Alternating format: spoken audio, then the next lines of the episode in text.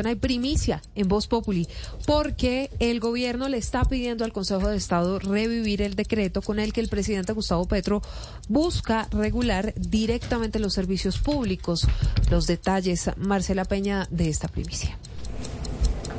Hola, buenas tardes. Entre los argumentos que le entregó la Superintendencia de Servicios Públicos al Consejo de Estado está el hecho de que, según ellos, no está probado que exista un perjuicio irremediable como consecuencia de este decreto 227 del 2023. Por el contrario, la teoría del gobierno es que sin ese decreto, pues dejan un poco de manos atadas al gobierno y a la población ante la disparada de las tarifas de los servicios públicos en Colombia, especialmente en el caso de la electricidad. Otros argumentos de carácter más formal incluyen el hecho de que aquí solamente se está hablando de las funciones de carácter general y que esas funciones fueron asignadas por la Constitución al presidente Gustavo Petro, ya que las comisiones de regulación de energía y gas recibieron del Congreso la asignación específica, pero de las regulaciones de carácter particular, es decir, de las que sirven para las empresas de manera individual. Además,